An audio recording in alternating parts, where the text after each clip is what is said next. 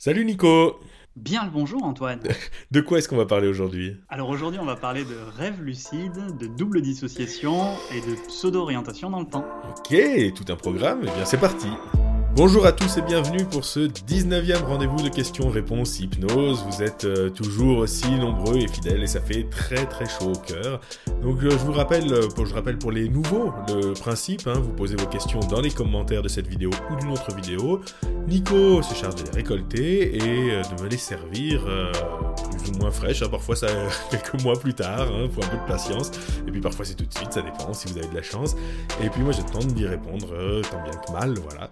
Et puis, euh, je voudrais vous signaler, je vous avais déjà signalé la dernière fois, mais je le resignale parce qu'il y en a d'autres qui visiblement ont eu le même problème, que si vous voulez accéder au site www.garnier-hypnose.com, mais que vous n'y parvenez pas, c'est qu'il faut peut-être juste le réautoriser dans votre antivirus. Il n'y a pas de problème, il n'y a pas de virus, tout va bien, mais comme il y en a eu, voilà, parfois ils sont un petit peu stricts avec ce site. Et vous y trouverez, tout, vous y trouverez bah, le podcast, euh, évidemment tous les podcasts, vous trouverez le blog, vous y trouverez toutes les infos sur les formations, les formations présentielles, les formations euh, par Zoom, euh, les séances individuelles, voilà, toutes sortes d'infos. Et puis aussi dans le lien de la description, on mettra d'autres liens vers les différentes activités de, de, Nico aussi, voilà, la chaîne de Nico, etc. voilà. je, vais, je vais terminer cette très très longue.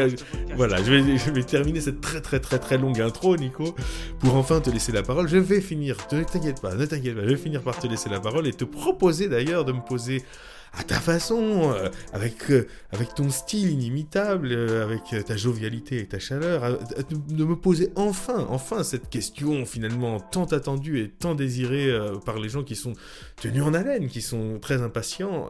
Vas-y. Ça va être difficile de garder cette énergie pendant tout long. Hein. Bon, écoute, on va tâcher. Essayons. donc du coup, la première question... T'en parles bien dans le micro par rapport au rêve lucide. Mm. C'est mieux? Ouais, nickel. Bien. Euh, je sais que grâce à l'hypnose, il est possible de tendre au rêve lucide grâce par exemple à la suggestion pour programmer ses rêves. Je voulais savoir si toi, tu as des idées, des outils par rapport à l'atteinte des rêves lucides sur le plan personnel, grâce à l'hypnose par exemple, et aussi euh, notamment à l'auto-hypnose. Euh, oui, alors sur les rêves lucides, bah, je vais faire comme souvent je fais. D'abord, c'est-à-dire que je vais quand même euh, expliquer un petit peu ce que c'est pour être sûr quand même de perdre personne. Euh, les rêves lucides, alors je suis pas un grand spécialiste, donc les spécialistes vont peut-être dire oui, il raconte n'importe quoi, bah, vous corrigerez en commentaire, justement, ça vous fera l'occasion de commenter, c'est toujours bon pour le référencement des vidéos. donc voilà, faites des débats enflammés. et donc les rêves lucides, c'est, on va dire, quand, quand, je suis en rêve, je suis dans une autre réalité, et j'ai complètement, je complètement réorienté par rapport à ma réalité dans une autre réalité. Par exemple, imaginons, je suis dans mon lit, euh, euh, la fenêtre ouverte, il fait froid, euh, et je m'imagine en train de, de, de, nager dans la mer sur une plage sous le soleil. Euh, à ce moment-là, je sens plus le froid, je sens plus mon lit, euh, je sais plus que je suis dans mon lit, je sais plus que je suis allongé, je suis complètement. C'est pas que je, me dis, tiens, je suis en train de rêver que je suis dans la mer euh, sous le soleil en train de nager. Je suis dans la mer sous le soleil en train de nager. À ce moment-là, j'y suis complètement. C'est-à-dire que non seulement je suis en train de rêver, mais je suis en train d'oublier que je rêve. Pour moi, c'est la réalité. Donc, ça, c'est le, le mode principal du rêve complet. On va dire le rêve le plus profond, profondément abouti. L'illusion est complète. Mais si on revient d'un tout petit peu, un degré en arrière, si l'illusion est un tout petit peu moins complète, euh, je peux être vraiment là-bas, vraiment en train de nager, vraiment en train de sentir la chaleur euh, sur ma peau euh, et la fraîcheur de l'eau et l'effort, etc. Et pourtant, me dire, oui, mais ce n'est qu'un rêve. Enfin, savoir que c'est un rêve. Avoir conscience du rêve, être lucide sur le fait que c'est un rêve et que ce n'est pas la réalité. Donc ça, c'est quelque chose qui est courant, euh, qui nous arrive, euh, j'ai envie de dire presque à tous euh, régulièrement, notamment par exemple bah, quand un rêve ne nous arrange plus du tout, quand on fait un cauchemar par exemple, parfois on en sort en se disant non mais c'est qu'un rêve, je peux en sortir. Parfois on se réveille d'ailleurs, ou parfois on change quelque chose. ou alors on peut avoir quelque chose de vraiment épatant et on se dit waouh, mais en fait il est génial ce rêve. Donc au milieu d'un rêve, on peut avoir des moments de lucidité et pourtant on va, on va, alors soit on en sort justement, parce que du coup, soit ça casse le rêve, ou soit même on se réveille, si c'est un cauchemar, pour en sortir. Soit euh, ben, on, reprend, on reprend derrière, quoi. Euh, c'est-à-dire que je peux très bien avoir été à l'espace d'un instant lucide sur le fait que c'est un rêve, et deux secondes après, à nouveau berné, à nouveau euh, m'y croire vraiment. donc ça peut, la lucidité n'est pas forcément maintenue. Par contre, la pratique de ce qu'on a, vraiment la pratique culturelle, comme un loisir, quoi, qu'on appelle le, rêve lucide, consiste à, euh, induire euh, cette lucidité dans des rêves de manière plus contrôlée, plus étendue, c'est-à-dire être capable d'être dans un rêve et de savoir qu'on est dans un rêve, et pourtant y rester. Et euh, alors, il y, a, des tas de livres, il y a des tas de méthodes, il y a des tas, il y a de trucs là-dessus. Donc comment l'obtenir, et puis une fois qu'on l'a, qu'est-ce qu'on peut y faire? On peut commencer à changer des objets, à construire des trucs. C'est vrai qu'en rêve, on ne va pas forcément penser euh, à toute la liberté qu'on peut avoir, à tout le pouvoir qu'on a sur ses rêves, parce qu'on oublie qu'on est en rêve.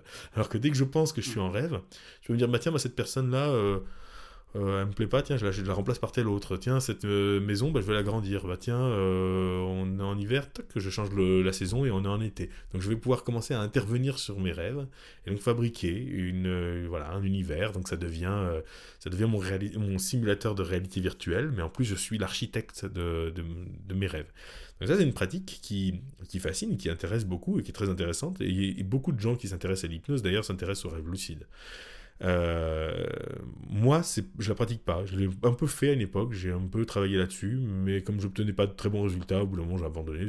J'adore rêver, j'adore dormir, mais j'adore découvrir mes rêves, être surpris. L'idée d'intervenir dedans, on me passionne pas au point que j'y passe beaucoup de temps. Donc ça peut m'arriver ponctuellement, de façon naturelle, un peu spontanée, de, le faire, mais euh, si ça arrive, quoi. Mais c'est pas une pratique euh, ritualisée chez moi. Euh, par contre, en effet, on m'a demandé pas mal de fois, plusieurs fois, euh, des collègues ou des amis ont, pu me demander d'utiliser l'hypnose euh, pour leur favoriser ça. Mhm. Parce qu'en effet, l'hypnose, il y a, un truc que, par contre j'utilise beaucoup en hypnose dans ma pratique, c'est la, la, programmation des rêves par la suggestion post-hypnotique. C'est-à-dire vous mettez une personne en hypnose, euh, donc c'est pas la nuit, elle n'est pas en train de dormir. Mais vous lui suggérez que plus tard, quand elle va dormir, par exemple la nuit prochaine ou une autre nuit, vous pouvez spécifier quelle nuit ou vous pouvez laisser ça un peu ouvert.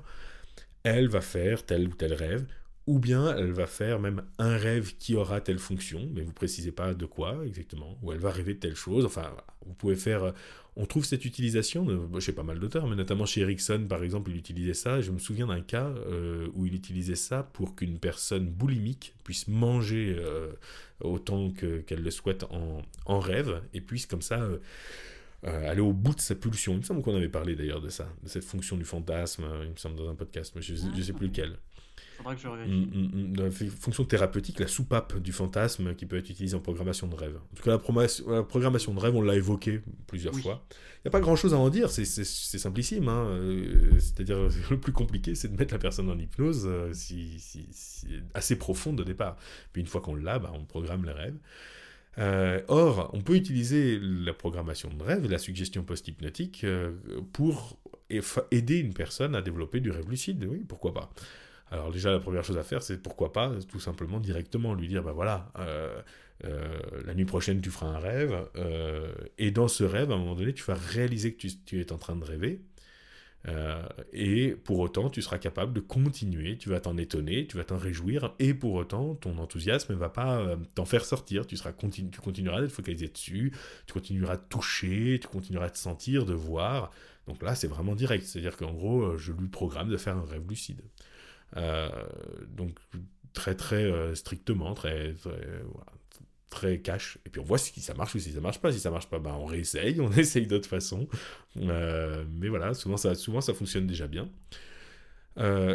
ça peut être aussi d'utiliser les techniques que les gens utilisent d'ailleurs pour, pour, pour induire du rêve lucide. Par exemple, une des techniques qui qui est utilisée souvent, c'est la vérification de réalité. C'est-à-dire qu'une personne va, dans la journée, vérifier toutes les, demi-heures. Alors il y en a qui se programment même sur leur montre ou sur leur, euh, sur leur téléphone, euh, un petit réveil, un petit truc. Et quand ils l'entendent toutes les demi-heures, ils vont vérifier la réalité. Par exemple, ils vont toucher un mur pour voir si ils peuvent traverser le mur ou non. Alors, quand on est réveillé, ça peut paraître absurde, mais c'est pour donner une sorte de routine au cerveau. Le cerveau, toutes les demi-heures, il prend l'habitude qu'on vérifie la réalité. Par exemple, est-ce que je suis capable de transformer ma main en poireau? Euh, Non. Euh, est-ce que je suis capable de traverser ce mur? Non. Alors, euh, courez pas trop fort vers le mur hein, quand même, parce que quand on se rend compte que non, on peut pas traverser, ça fait un peu mal sur le coup. Mais bon. Si t'as des techniques pour y arriver éveillé, euh, tu fais fortune, je pense. Ouais, ça, ça, oui, ça pourrait, ça pourrait bien marcher, le, passe-muraille. mais donc, leur idée, c'est que j'entraîne mon cerveau à avoir ce réflexe de se dire toutes les demi-heures, eh, Un peu comme un fumeur pourrait se dire toutes les deux heures, tiens, ma clope, elle est où? Bah Là, c'est, ah, est-ce que je suis vraiment dans le, dans le vrai monde? Euh, en espérant que la nuit, eh bien, ce petit truc continue de se déclencher toutes les demi-heures et que du coup, ça tombe à un moment donné où ils sont dans un rêve et ils se disent et au fait, euh, est-ce que je suis dans la réalité? Là, la personne essaye par exemple de mettre sa main à travers le mur et elle y arrive. Et elle se dit eh non, je suis pas dans la réalité, je suis dans un rêve. Donc ça, c'est une technique.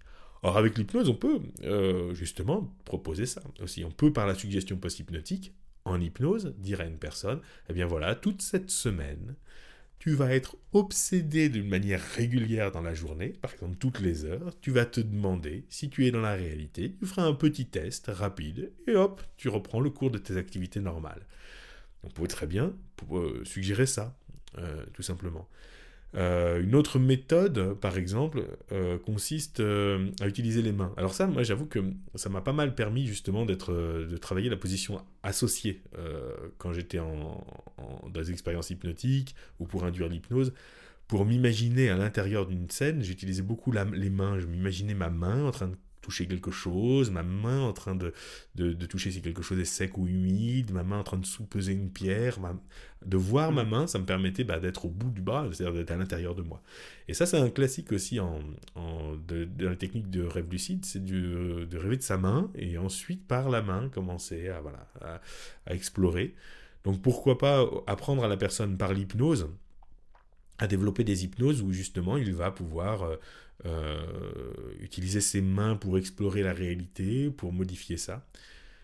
Il faut savoir, j'y pense là, ça me fait penser, il faut savoir que le, simple exercice de faire des rêves lucides en hypnose, c'est-à-dire en hypnose, être capable d'être dans des lieux à complètement barrer et euh, y changer des éléments, souvent ça déclenche chez des personnes des rêves lucides derrière. pas toujours, mais souvent. Hein, ça leur déclenche cette capacité quand même nocturne.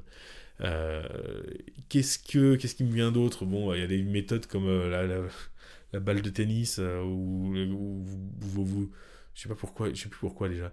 Vous scotchez une balle de tennis dans, dans, dans, le dos, sur le ventre, etc. Enfin, vous créez quelque chose qui, qui va vous gêner pour pas dormir trop profondément. Alors ça, évidemment, il y a des personnes qui, ah, qui, qui... Pour se rappeler qu'on est en train de dormir.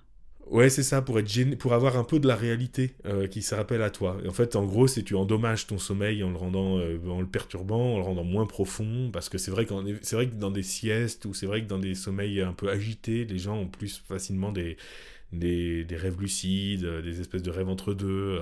Euh, ouais c'est génial parce que tu récupères des gens pour troubles du sommeil après. Exactement, c'est un peu ça le problème, absolument. Non, mais c'est chouette, tu plus de chiffre d'affaires. mais c'est mais, mais c'est vrai que c'est pour mais ça d'ailleurs on en vient justement à, ma, ma, réserve, c'est que c'est une pratique, euh, c'est une pratique comme euh, les gens vont euh, au golf ou ou au, voilà ou à la piscine ou, au théâtre. donc le rêve lucide c'est une pratique culturelle, donc pourquoi pas le faire? Mais par contre l'utilité à mon avis me semble quand même assez limitée, c'est-à-dire que j'ai entendu des gens qui me disaient ouais mais moi je fais de l'autothérapie comme ça. Dans les faits, j'ai jamais pu trop vérifier qu'ils obtenaient des résultats vraiment spectaculaires euh, avec leur euh, rêve lucide. Peut-être certains, hein, mais c'est un, un, loisir quoi. C'est un jeu vidéo à l'intérieur, ok c'est cool. Euh, après, je pense quand même que d'un point de vue c'est assez. Euh, Erickson disait à propos de l'auto-hypnose, euh, un des grands défauts des gens, c'est qu'ils essaient de trop contrôler leur auto-hypnose. C'est-à-dire qu'ils font de l'auto-hypnose et puis ils veulent mettre des protocoles, ils veulent contrôler leur inconscient, etc. Alors que l'auto-hypnose, d'une certaine façon, si je prends une métaphore à moi, pour le coup, elle n'est pas d'Erickson, mais je pense que ça devrait plus consister à frotter la lampe pour laisser le bon génie en sortir, euh, et puis, puis ensuite il nous embarque, quoi. On se laisse, on se laisse guider, quoi. Euh, éventuellement, on lui formule un vœu, c'est-à-dire une intention de départ, mais ensuite, euh, il faut se laisser, euh, faut se laisser prendre, quoi, faut se laisser habiter. Si on veut trop diriger les opérations, c'est souvent assez décevant. Et je crois que d'une certaine façon, avec les rêves, plus on les dirige, plus ma conscience va décider du rêve, plus le rêve est stérile, euh, comme, enfin, c'est ce qu'Erickson disait à propos de, la, de l'auto-hypnose, qu'elle était plutôt stérile. C'est-à-dire c'est passionnant, mais ça ne permet pas tellement des changements thérapeutiques. Bah là, de la même façon, mon, rêve, plutôt qu'il me surprenne et m'amène quelque part, qui va être thérapeutique pour moi, si je, si je le contrôle, finalement, je lui fais perdre aussi beaucoup de profondeur, beaucoup de pouvoir, beaucoup de richesse. Donc peut-être ce qui peut être plus intéressant, enfin moi en tout cas, je suis plus intéressé par la programmation de rêve, c'est-à-dire le fait de, leur donner une intention, de leur donner un but, mais justement ensuite de les laisser euh, émerger. ensuite, c'est-à-dire par exemple, je vais dire, ok, j'ai envie de faire un rêve qui m'aide à avancer sur mon, addiction au chocolat, par exemple. Et puis, derrière, je ne décide pas, quoi. Je, vais le vivre, je vais, me laisser, je vais me laisser prendre par ce rêve. Et souvent, je peux être surpris. Par exemple, peut-être ce qui va m'aider à avancer sur mon addiction au chocolat, c'est de rêver que je suis, euh, que je construis une cabane euh, dans une forêt euh, et que à ce moment-là, j'ai un problème parce qu'il y a des guêpes qui essayent de, des abeilles, allez, des abeilles qui essayent de m'attaquer. Donc, il faut que je résolve le problème et après, je finis ma cabane. Je vois pas du tout le rapport avec le chocolat. Mais si ça se trouve, mon inconscient, lui, il sait. Et, et, et d'avoir fait ce rêve, il y a un avant et un après mais ça a permis qu'il utilise son propre langage, sa propre symbolique et toutes les arcanes mystérieuses du langage inconscient.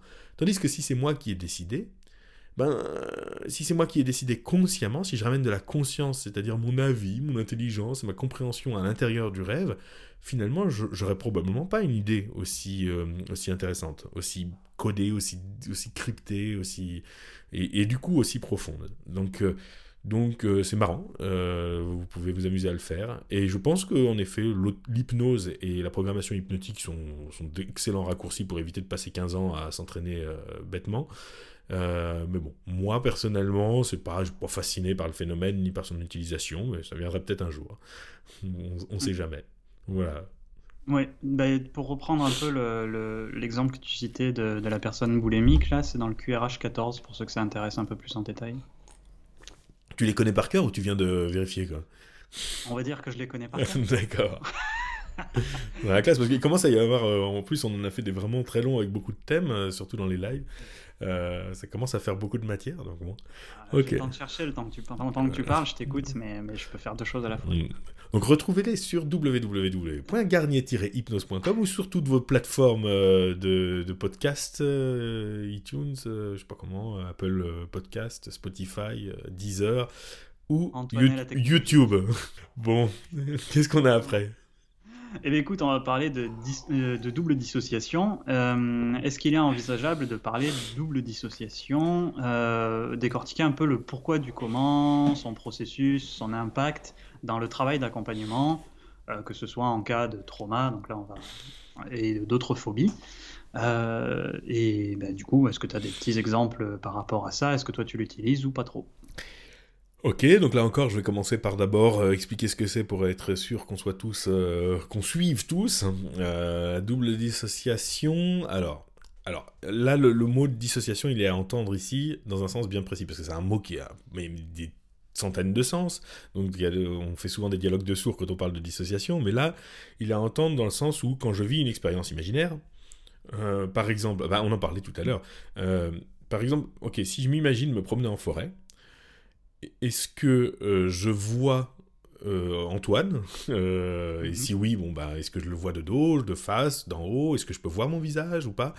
Ou est-ce que je vois ce que je verrais si j'y étais vraiment? C'est-à-dire que je verrais peut-être éventuellement mes mains, mes bras, peut-être mes genoux si je regarde vers le bas, mes pieds, pourquoi pas, mais je verrais pas mon visage, je verrais pas mon dos, je verrais pas le haut de mon crâne, je verrais les arbres. Par exemple, si je suis dans une, sur une allée, je verrai les arbres qui avancent vers moi et sortent de part et d'autre. Euh, euh, donc le décor bouge d'une certaine façon quand je suis à l'intérieur de moi. C'est ce la caméra subjective ou la caméra objective. C'est est-ce que je suis de mon point de vue ou est-ce que je vois le personnage Antoine? Donc, si je suis de mon point de vue, c'est ce qu'on appelle la position associée, euh, dans la peau du personnage. Si je suis de l'extérieur, que je vois Antoine qui, qui, qui, marche, etc., c'est la position dissociée, euh, position de spectateur. Donc c'est ce sens-là du mot dissociation. Or, il y avait un protocole qui a été proposé, alors notamment par la PNL, par la branche hypnose de la PNL, donc tout le courant hypnose ericksonienne, qui a pris l'étiquette hypnose ericksonienne, euh, euh, mais je ne sais pas d'où ça vient exactement, chez qui ça a été modélisé, peut-être chez Erickson, peut-être chez d'autres, je ne sais pas. Euh, mais en tout cas, voilà, ça a été vraiment beaucoup popularisé par la PNL et le courant hypnose PNL qui consiste, alors le protocole est le suivant, euh, il consiste à se voir, il consiste à se regarder, se regarder. oui, c'est ça, à se regarder, se regarder. Ça veut dire, alors c'est notamment pour les phobies, imaginons. Quand je vois une phobie, je, vois une araignée par exemple, ah, j'ai une crise de panique. Donc bon, euh, je vais demander, euh, je vais me voir, je vais regarder une scène où je vois non pas une araignée, surtout pas, mais je regardais une scène où je vois Antoine qui regarde une araignée. Donc déjà, je suis un peu sorti de moi, c'est déjà dissocié. Je vois qui regarde une araignée. Donc ça, je regarde, je, pense à ma phobie, mais en dissocié. Euh, simplement, du coup, moi je la vois l'araignée. du coup, je la vois quand même. Donc ça peut quand même me gêner un peu. Donc ce que proposaient notamment Bendler et Grinder, c'était que euh, donc je, vois euh, ça comme, au cinéma, par exemple, comme si sur un écran il y avait Antoine qui regarde une araignée qui fait une crise de panique. Mais moi je suis dans la salle de cinéma et je fais, bah il, il emmène pas large là, il panique. Mais ce que proposait Bandler Grinder, c'était que je me regarde regarder ça. C'est-à-dire je deviens même quelqu'un euh, deux rangs plus, plus loin, qui se retourne et qui voit la tête d'Antoine, spectateur, dans le cinéma, en train de regarder l'écran. Du coup, comme je me retourne, je vois pas ce qui la scène. Moi, je vois plus l'araignée, je vois plus le Antoine qui a peur de l'araignée. Je vois un gars euh, qui me ressemble, qui est dans son fauteuil, en train de, avec peut-être son seau de popcorn, j'en sais rien, en train de regarder ce film, avec peut-être un air un peu dégoûté, j'en sais rien. Mais du coup, moi, euh, ça me touche encore moins. Euh, déjà que lui, euh, il n'est pas vraiment face à l'araignée, donc il, il, peut avoir un peu, un peu peur, mais bon, c'est déjà moins, c'est déjà pas aussi fort que s'il vivait pour de vrai. Mais moi qui regarde le gars regarder la, euh, l'araignée, ça commence déjà, moi ça me, ça me fait pas peur de le regarder. À la limite, ça peut même m'amuser de le regarder avoir peur, euh, avoir peur pour quelqu'un qui a peur. Donc leur, leur pari, c'était de dire que si on, fait cette expérience-là, et si on fait jouer le film de la phobie alors qu'on est en train de se regarder, en train de se regarder, ça nous euh, déconditionne, ça nous désensibilise. Donc ça, c'est un protocole qui est très très classique pour tout ce qui est phobie, en effet, certains traumas, machin, etc., euh, qui est souvent enseigné. Personnellement, euh, je fais pas, je le fais plus. Je l'ai fait pendant longtemps parce qu'on m'avait enseigné, donc je l'ai fait pendant longtemps. Mais c'est vrai que ça fait très longtemps que je le fais mais vraiment très longtemps, je pense ça fait au moins 11 euh, ans que j'ai pas fait ça, mais, euh, mais ça veut pas dire que c'est mauvais, hein. c'est juste que, voilà, honnêtement, c'est vrai que ça fait plus partie de mon arsenal, euh, peut-être ça peut-être que ça va, cette question va me donner l'idée de, de, me réamuser avec, mais en tout cas, vous voyez, là, rien que pour vous l'expliquer, je suis en permanence en train de me dire attends attends attends ça va être confus. Attends le mec qui regarde etc sans un schéma c'est c'est ben, et ben c'est ce que je reprocherais un peu à ce protocole c'est que il, il est on, a vite fait de se perdre déjà nous euh, donc la personne qui nous écoute pour peu qu'elle soit en hypnose en hypnose franchement on est vite confus hein, on a on a un peu la, tête dans le pâté euh, il en faut peu pour pour être confus. Donc pour peu qu'elle soit en hypnose elle peut très vite euh, être perdue donc c'est à manier avec une clarté, il faut être capable d'une pédagogie extraordinaire. Et moi, peut-être que justement, j'ai bien fait de l'abandonner parce que euh, vous, venez d'en avoir la démonstration. Euh, j'arrive pas toujours à être aussi clair que je voudrais. Donc, euh, donc ça me semble un peu délicat, à manier pour un protocole dont finalement je me pose la question de son efficacité. C'est-à-dire que oui, on le fait, et la personne après, quand on lui demande, et maintenant repensez à une araignée ou revoyez l'araignée, ouais, ça me fait, ça me fait rien. Oui, mais est-ce que c'est le fait d'avoir fait ce machin-là qui, qui a joué Ou est-ce que c'est est-ce que j'aurais pu faire d'autres choses à la place, ça aurait joué aussi C'est-à-dire la personne, elle sait que ce qui est attendu d'elle, c'est que durant cette séance, elle se déconditionne de sa phobie. Du coup, à la fin, ah, elle est déconditionnée de la phobie. Mais est-ce que le protocole lui-même a vraiment été important ou pas? Pas sûr. Et puis ce qui est problématique en plus, c'est que je veux que quand elle voit une araignée ou quand elle pense à une araignée, elle n'ait aucune réaction je veux pas, euh, je veux pas qu'elle se regarde elle-même, je veux qu'elle voit l'araignée, mais qu'elle n'ait plus de réaction. Donc une dissociation simple me semble largement suffisante. Euh, c'est-à-dire qu'en fin de compte, il va falloir à un moment donné qu'elle regarde l'araignée, mais que pendant qu'elle la voit, elle se sent en sécurité, tout ça, tout ça.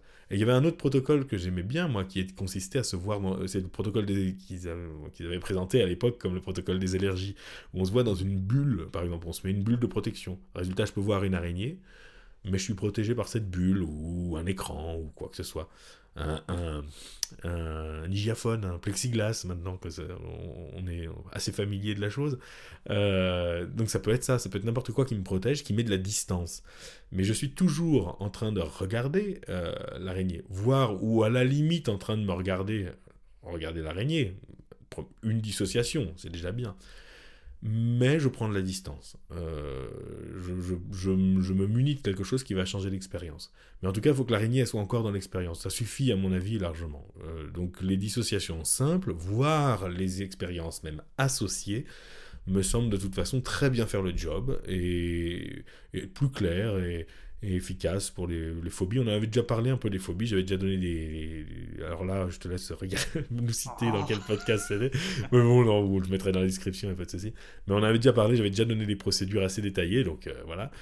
Mais donc, euh, donc le principe, la question c'est aussi quel est le principe actif de ça. Hein. Le principe actif c'est le désactivation d'encre, c'est-à-dire qu'à un moment donné, je vais dire à la personne, ok, euh, maintenant se joue le film, mais vous ne sentez rien. Donc en gros, je lui dis, je lui dis, l'araignée ne vous déclenche plus votre conditionnement précédent. Donc c'est finalement une suggestion directe, mais assez sophistiquée et compliquée, mais ça reste une suggestion très directe. Hein. voilà, donc bon. Euh, ouais, je pense que c'est quand même un peu difficile à manier. Moi, personnellement, bon, c'est pas un outil que je, privilégie particulièrement. Et d'une manière générale, hein, on vous a appris des outils, mais euh, ils, sont, ils, seront, ils pas forcément tous leur place dans votre pratique. Hein. Voilà ce que j'ai à dire sur la double dissociation. Bien, euh, bah, effectivement, ça fait un petit moment qu'on n'en avait pas parlé, enfin en tout cas pas en tant que sujet principal pour les phobies. la phobie, c'est le QRH3, donc donc on était euh, il y, a, y a quelques temps déjà. Ouais, tu m'étonnes. C'était un live euh, d'ailleurs. Hein, c'était un live, c'était un live, effectivement. Mm. Euh, ouais. Donc du coup, effectivement, savoir si on veut privilégier le fait de détailler Antoine en train de manger du popcorn pour, euh, pour, désactiver sa phobie ou si on veut passer par autre chose. Après, après il y a, là, tu vois, quand, quand j'y repense, je me dis, il y a quand même justement peut-être une dimension de confusion qui est pas inintéressante quand même. C'est-à-dire que, en fin de compte, le protocole lui-même, je sais pas s'il a vraiment un principe actif euh, si c'est vraiment celui qu'on croit.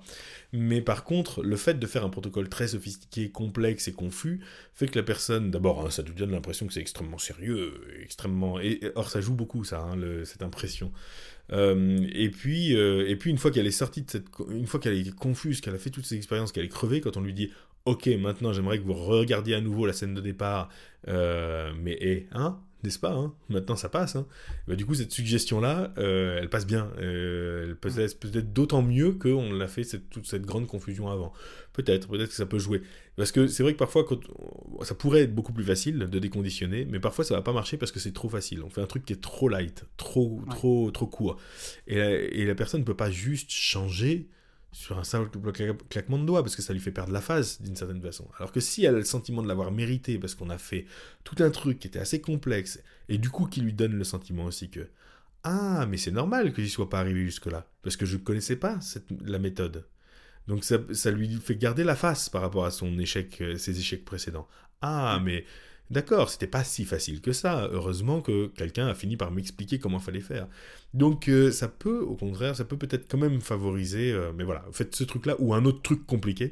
Euh, mais rendre les séances compliquées, ça, ça a une vraie vertu symbolique, hein, vraiment. Ça fait un trait, des, leviers plus forts. Hmm. Ok. Veux-tu passer à la troisième question? Avec plaisir. Bien. Euh, question brève. Euh, j'aimerais beaucoup entendre Antoine sur la pseudo-orientation dans le temps d'Erickson. J'ai vu ça rapidement en formation, mais je n'en comprends pas les subtilités. Alors là, du coup, tu as un champ large pour répondre. Euh, oui, alors les subtilités, je sais pas si ce que je vais dire est très subtil, mais parce que là, je sais pas ce, qui, ce que la personne ne comprend pas ou ne sait pas. Mais le terme, il, est simple, enfin, le terme est un peu compliqué, comme ça, pseudo-orientation, ça fait genre, mais en fait, c'est pas, pas, pas si compliqué que ça. Mm. C'est peut-être même une traduction un peu maladroite, parce que pseudo est à entendre dans un, dans un sens. Euh, un sens un peu étymologique, mais on va dire, euh, en français, moi je le traduis plutôt par réorientation. Euh, Moi aussi. Mm. Les réorientations temporelles ou spatiales, etc. Parce que c'est en anglais qu'il y a cette expression pseudo-orientation, mais je trouve en français ça fait bizarre. parce que pseudo est un peu connoté aujourd'hui, ça fait un peu une bof, c'est pas une vraie orientation, alors que c'est pas ça l'idée. Euh, il y a l'idée d'une tromperie, il y a l'idée d'être amené vers une nouvelle orientation qui n'est pas la réalité. Euh, mais c'est une pratique noble. Donc l'idée est la suivante. Euh, c'est que quand je suis dans mon état ordinaire de conscience, on va dire, je suis orienté, normalement, si je vais à peu près bien, par rapport à la réalité. C'est-à-dire, je sais où je suis. Je peux imaginer, euh, par exemple, une euh, île déserte, mais je sais que j'y suis pas. Euh, mes sens me donnent des informations, ma, ma, conscience, ma personnalité est orientée. Je suis aussi orienté dans ma personnalité, c'est-à-dire que je suis qui je suis. Je peux m'amuser à imaginer ce que ça fait d'être euh, Napoléon Bonaparte, mais je sais que je ne suis pas Napoléon Bonaparte, je sais que je suis moi. Il y a, des repères euh, qui me permettent, des boussoles, qui, me permettent de, de m'orienter, des points cardinaux comme ça. Je, je, sais qui je suis, même si c'est une vaste question, qui suis-je Mais globalement, voilà, je sais qui je suis pas. Euh, je sais où je suis, je sais quel jour on est, je sais à peu près à quelle époque on est, je sais quel âge j'ai. Il euh, y a des choses que je sais, même si, voilà, on peut en débattre philosophiquement, mais voilà. Globalement, il y a un certain nombre de repères. Si je suis pas... Euh, si je souffre pas de schizophrénie, si je souffre pas, euh, si je suis pas euh, drogué ou alcoolisé, si je suis bien réveillé, j'ai ces repères. D'ailleurs, parfois le matin, quand on se réveille, on met du temps à s'en souvenir, à récupérer, à se réorienter. Euh, par exemple, si je dors chez, si je pars en vacances et que je dors dans un lieu que je connais pas, parfois en, en, en me réveillant, je peux mettre du temps à me dire mais attends, je suis où là? Ouais. Attends, je sais plus où je suis. Et, euh, ah ouais, c'est ça. Ou alors on peut faire par exemple une sieste en journée et se réveiller en se disant mais attends, je devrais pas aller où? On a oublié si on était en journée, si on était le matin, le soir, on n'est mm. plus orienté dans le temps. Ou alors on peut avoir aussi vécu un rêve où quand on se réveille on se dit mais attends il est vrai ou il n'est pas vrai? Il faut qu'on réfléchisse à des trucs logiques. Ça s'est vraiment passé ou ça s'est pas vraiment passé? Bref, on, met, on peut mettre du temps avant de se ré réorienter. Même moi, ça m'est arrivé de le faire dans la personnalité aussi. Ça m'est arrivé de me réveiller, de mettre un moment, à, enfin un moment, ça peut être 3-4 secondes, à me souvenir qui je suis. Mais du coup, c'est super troublant. Hein. C'est vraiment très, très, très troublant. Mais agréable, effectivement. Mais du coup, se réveiller, ça veut dire récupérer euh, un état ordinaire de conscience, ça veut dire euh, quelques repères généraux à peu près euh, suffisants pour, pour savoir, pour, pour s'orienter socialement aussi, tout ça, tout ça. Or, l'hypnose consiste à, dans un premier temps, se défaire de ces repères, les lâcher, peut-être pas tous, peut-être pas complètement, mais en tout cas les lâcher, et dans un deuxième temps, s'orienter vers d'autres repères. Par exemple, je sais que nous sommes euh, aujourd'hui, alors je vous dis au moment où on enregistre ça, on est euh, le 26 mars, euh, 26 mars 2021. Donc je sais qu'aujourd'hui on est le 26 mars 2021. Je suis orienté par rapport à cette date. Dans un second temps, je serai désorienté. Euh, bah, je sais plus trop. Je sais plus trop quel jour on est. Je sais plus trop si on est en 2021 ou en 1981. Euh, je sais plus ou en 1712. Euh, et puis dans un troisième temps, je sais que on est, je sais pas moi, en 92, euh, euh, le 12 février 92. C'est-à-dire que ça, ça sera une expérience. Là, ce que je décris là, c'est ce qu'on appelle les expériences de régression. Donc, euh, d'abord, je suis aujourd'hui. Ensuite, il y a une, une, période de confusion, et après, je suis orienté vers un moment du passé. Mais c'est eh ben, intéressant parce que ça, revient, ça rejoint ce qu'on disait sur le rêve lucide. Ouais. C'est que euh, quand l'orientation est complète, ce qui n'est pas toujours le cas, et ce qu'on va pas toujours arriver à atteindre en hypnose, mais bon, on peut le chercher. Euh, quand l'orientation est complète, je me crois vraiment, euh, par exemple le 12 février 92. Ou par exemple, euh, je peux avoir, alors je prends en général, parce que là c'est une réorientation dans le temps, mais ça peut être une réorientation dans l'espace, le fameux, je sais pas moi, la safe place par exemple, la fameuse technique de euh, être dans un lieu agréable, vous êtes sur une plage. Euh, il peut arriver un stade où à un moment donné, je suis orienté vraiment sur cette plage. Alors je peux savoir que c'est une expérience hypnotique, mais il n'empêche que je vais réagir par rapport à elle. Peut-être je vais transpirer parce qu'il fait chaud. Peut-être que je vais euh, me sentir vraiment bien parce que je suis sur cette plage. En tout cas, je vais réagir, non plus par rapport à la réalité euh, matérielle, euh, mais je vais réagir par rapport à cette nouvelle réalité.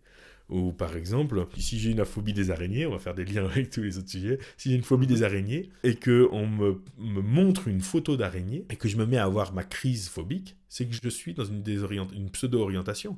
Euh, mon cerveau va réagir comme si j'étais face réellement à une, à une araignée. Alors qu'elle n'est pas là. Euh, la réalité, c'est qu'elle n'est pas là, mais ma réaction va être comme si j'étais euh, là-bas.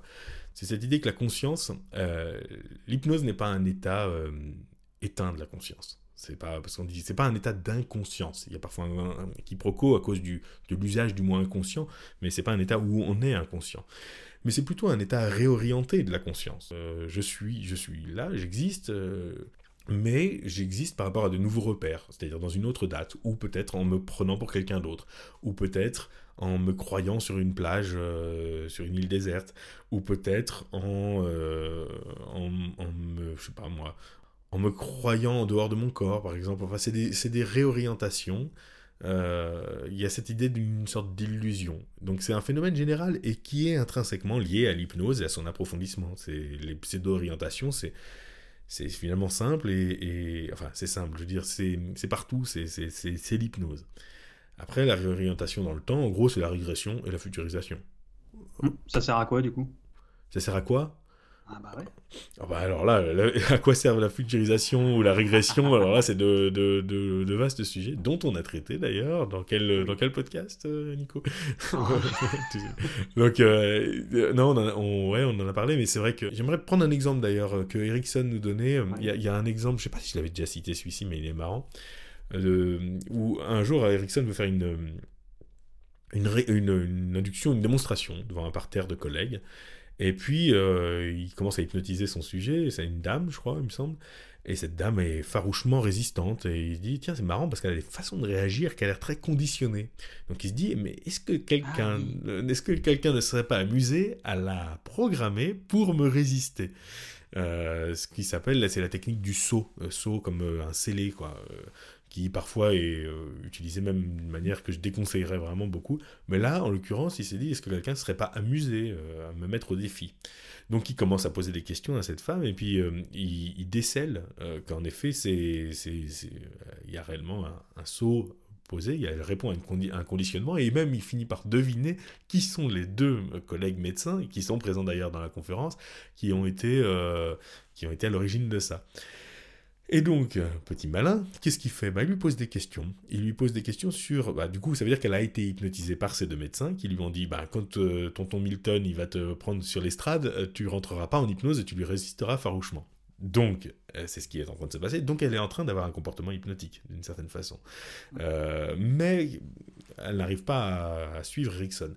Donc, ce que Erickson fait, c'est qu'il la régresse à l'expérience d'hypnose qu'elle a eue. C'est-à-dire qu'il lui pose des questions innocemment sur avant que c'est comment c'était, le docteur machin il était placé où par rapport à vous, et le docteur truc il était placé où, et comment il vous parlait. Euh, ah d'accord, il vous disait ça, hum, hum, d'accord, et vous sentiez quoi, hum, d'accord. Et à force, et en fait, qu'est-ce qu'il fait? Il focalise son attention sur cet instant du passé, il la réoriente petit à petit, et à force de se plonger dedans, elle finit par avoir à nouveau des réactions, par, y être, quoi, par se réorienter vers cet instant d'hypnose, vers cette transe précédente. En gros, il la régresse hein, à, cette transe précédente. Et donc, à un moment donné, ben, il s'avère qu'elle est en hypnose.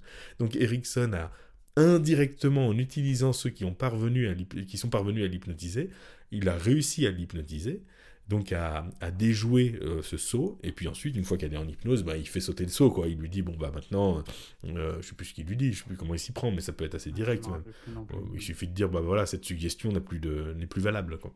Mm.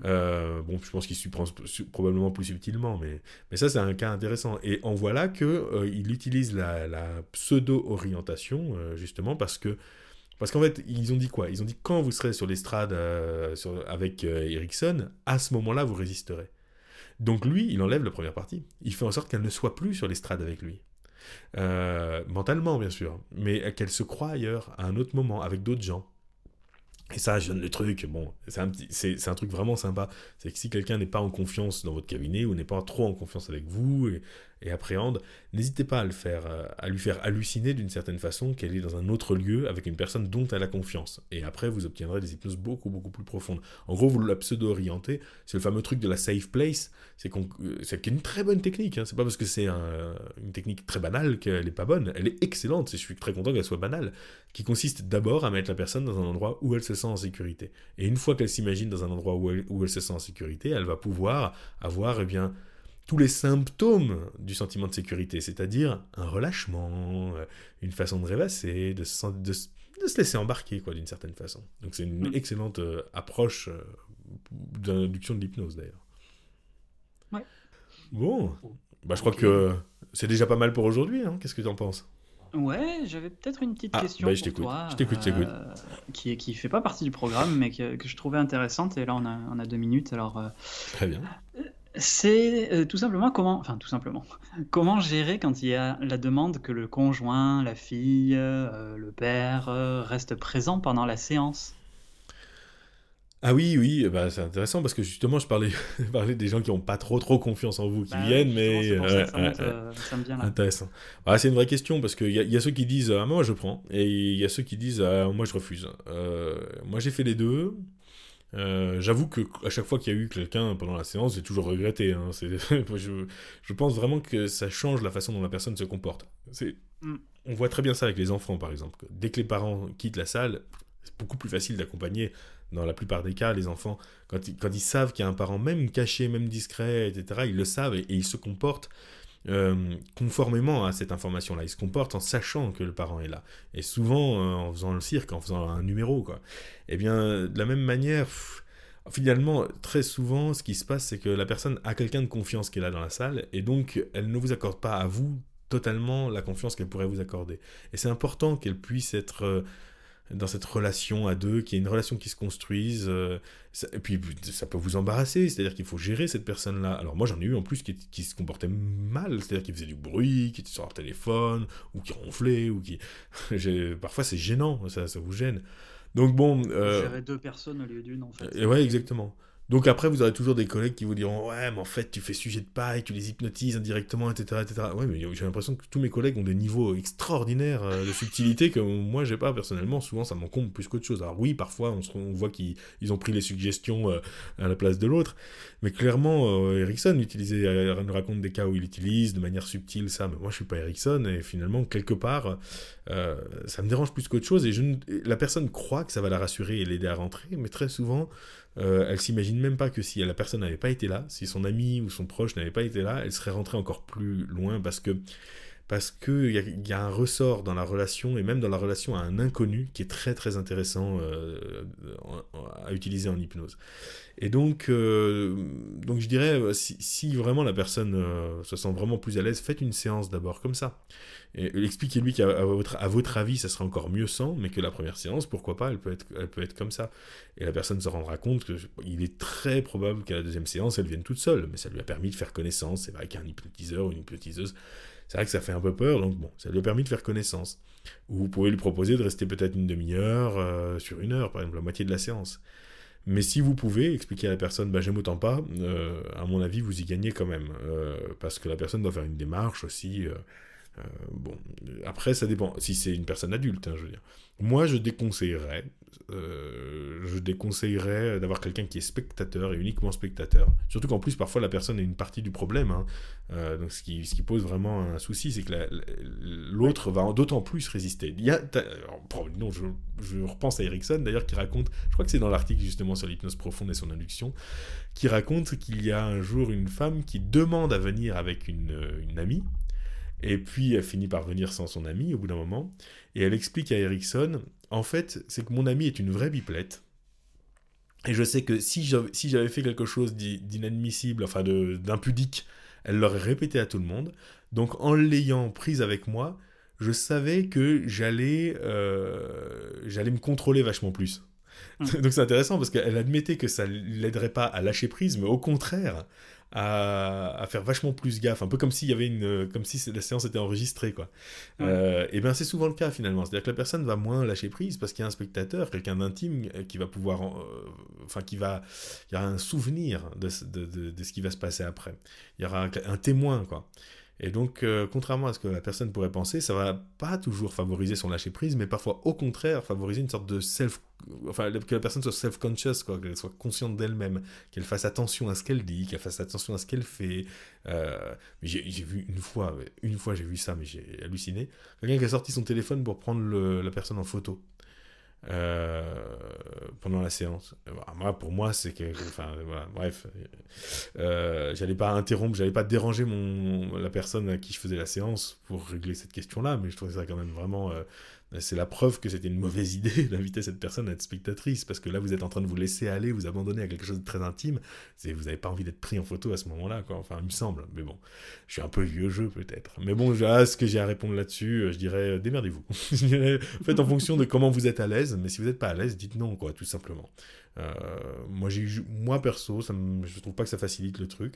Mais si vous, si vous le sentez, euh, c'est deux pratiques qui sont tout à fait euh, acceptables l'une comme l'autre. L'important, c'est que, c'est que, que ça n'entache pas les résultats. Donc voilà. Ok, bah écoute, merci pour cette petite précision. Bah, merci à toi, Nico, surtout pour cette question et puis pour les autres. Et puis, on se retrouve bientôt pour le prochain alors. Mais toujours. Le 20e déjà, ça fait un peu plus d'un an qu'on a Ah ouais. commencé, t'imagines? Ah ouais, c'est vrai, c'est vrai, c'est vrai. On a commencé au premier, au premier confinement. euh, bah, on le 20, le 20 ça, se- ça se fête. Bon, on pourra faire un truc spécial, on verra. Si vous avez des idées, d'ailleurs, mettez-les dans les commentaires. Euh, et puis n'importe quelle question, n'importe quel débat, commentez, commentez, commentez. Ça fait vivre les vidéos et ça permet de mieux les référencer aussi. Mais même, en plus, c'est intéressant. Euh, et puis posez vos questions pour les prochains. Likez, partagez, parlez-en autour de vous. Et puis retrouvez toutes les infos sur www.garnier, euh, comme ça se prononce, comme l'opéra, comme les shampoings, hypnose.com, euh, garnier-hypnose.com. Là, vous avez les infos sur les formations en ligne, euh, en présentiel, les podcasts, les articles et tout ça. Retrouvez tous les liens, euh, tout- toutes les infos sur la, dans la description de cette vidéo. Et puis, je vous dis euh, à très bientôt. Ciao